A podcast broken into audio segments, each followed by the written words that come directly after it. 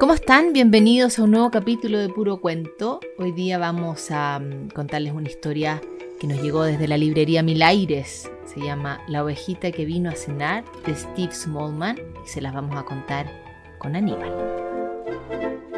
Otra vez sopa de verduras, se quejó el viejo lobo. Ojalá tuviera una ovejita. Me prepararía mm, un buen estofado, mi comida favorita. Justo entonces... Era una ovejita. ¿Puedo pasar? dijo la ovejita. Sí, querida, pasa, pasa, llegas justo a tiempo para comer, respondió el viejo lobo con tono burlón. La ovejita tiritaba de frío. Santo cielo, pensó el viejo lobo, no puedo comerme una ovejita que está tan helada. Odio la comida fría. Y la puso cerca de la chimenea para que entrara en calor. El viejo lobo buscó la receta de un estofado en el libro de cocina. Mmm, se le hacía agua a la boca solo pensarlo. La ovejita también tenía hambre y le sonaban las tripas. Santo cielo, pensó el viejo lobo, no puedo comerme una ovejita a la que le suenan las tripas, podría tener una indigestión. Y le dio una zanahoria para que se la comiera. El relleno, se dijo. La ovejita se zampó la zanahoria tan rápido que le dio hipo. Santo cielo, pensó el viejo lobo. No puedo comerme una ovejita que tenga hipo. Podría darme hipo a mí también. Pero el lobo no sabía qué hacer para que se le pasara el hipo a la oveja. Lo intentó lanzando a la ovejita por los aires. Pero no funcionó. La levantó sujetándola por los pies. Tampoco funcionó. La hizo dar vueltas, vueltas y vueltas y más vueltas tampoco funcionó. El viejo lobo puso a la ovejita sobre su hombro y le dio unas palmaditas en la espalda con su grande y peluda garra. La ovejita dejó de tener hipo. Se acurrucó bajo el pelo del hocico del viejo lobo y al instante se durmió en sus brazos. El viejo lobo tenía una sensación extraña. Era la primera vez que su comida lo abrazaba y de pronto perdió el apetito. La ovejita roncaba dulcemente bajo su oreja, un ronquido tras otro. ¡Santo cielo! susurró el viejo lobo. No puedo comer una ovejita que ronca.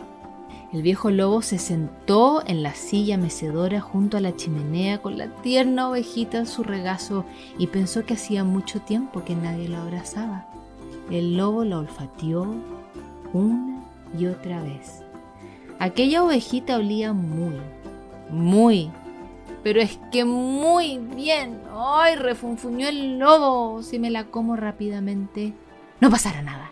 Y cuando estaba a punto de zampársela, la ovejita se despertó y le dio un tremendo beso. ¡No! No es justo, soy un lobo grande y malo y tú eres Tú eres un estofado. ¿Tofado? dijo sonriente la ovejita y señalando al viejo lobo agregó. Dobo. Ah, señor, dame fuerza, refunfuñó el viejo lobo. Ya, te tienes que ir. El lobo abrigó bien a la ovejita y la dejó afuera. Ahora, ándate. Si te quedas aquí, te voy a comer y después... Y después los dos nos vamos a arrepentir. Y cerró la puerta de un portazo. Afuera estaba oscuro y hacía frío. La ovejita tocó la puerta. ¿Dobo? gritó. ¿Puedo entrar, Dobo? Pero el viejo lobo se tapó las orejas con las manos y empezó a cantar la la la la la la la la la la la la la hasta que ya no escuchó a la ovejita. Al fin se hizo silencio.